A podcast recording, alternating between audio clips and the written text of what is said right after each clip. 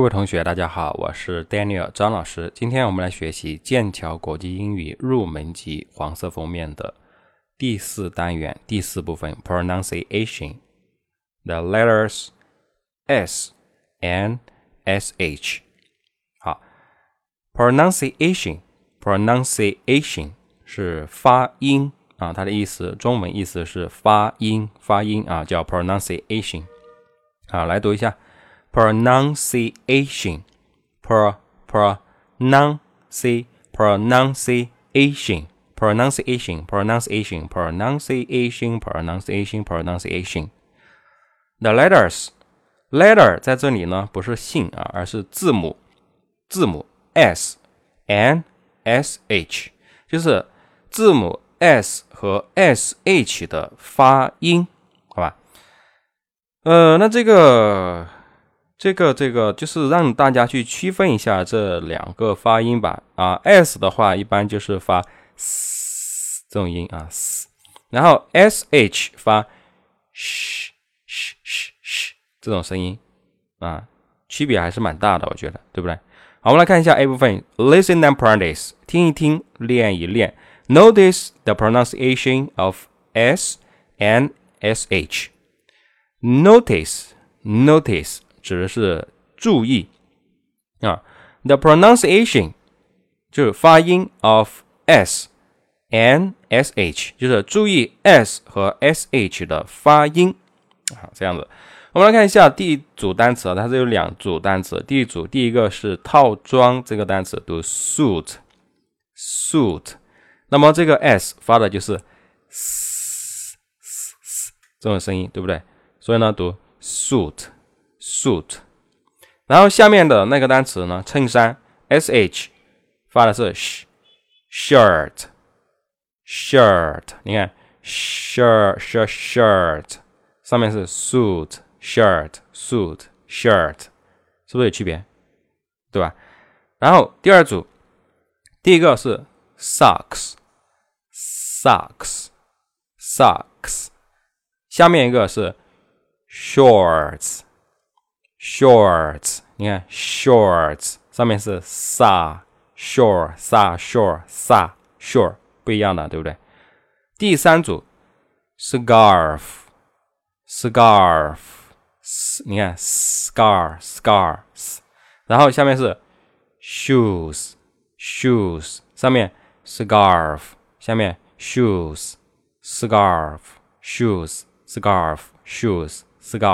shoes。不一样的，对不对？啊，当然，单独的读可能呢，啊，还比较容易，对吧？但是在句子当中的时候，啊，大家都大家的话，就是尤其要去注意一下它的这个发音，因为在句子当中的时候，可能有时候你读快了就读错了，这个是很有可能的，对吧？但是开始的时候可能都会这样子，那后面会慢慢都会好的。我们来看一下 B 部分啊，read the sentences。read 是读啊，the sentences，sentences 是句子。这个单词本身是没有 s 的，这个 s 是加上去的啊。为什么要加上去呢？它是复数嘛，对不对？复数，所以呢，不加的时候读 sentence，sentence，加了之后，加了 s 之后读 sentences。sentences，对，就是说，大家呢朗读下面的句子，pay attention to the pronunciation of s and sh。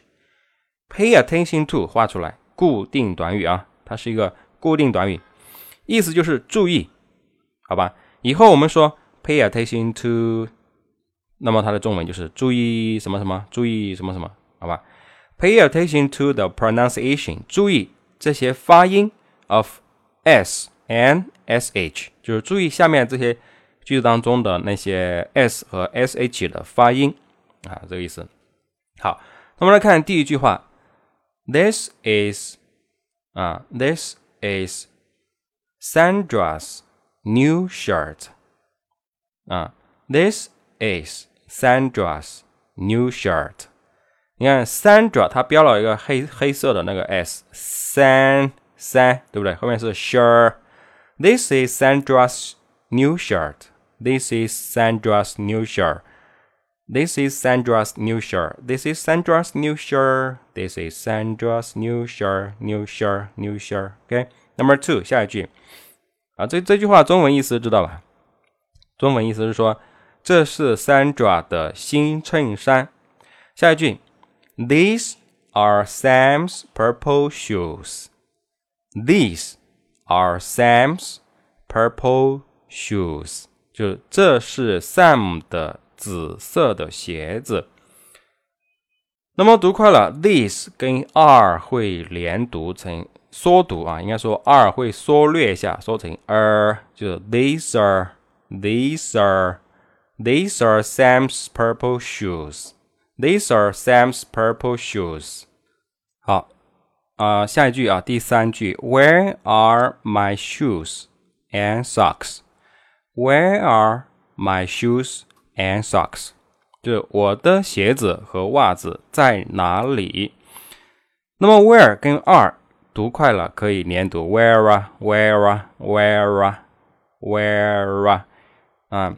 你有不习惯的地方，你就这样子按照我这种方式多读几遍。Where are, where are, where are, where are my, where are my, where are my shoes and shoes 跟 and 连读，shoes and shoes and shoes and shoes and where are my shoes and and 的的就不读了，就读 socks。Where are my shoes and socks? Where are my shoes and socks? 你看，再加上一点调和情感。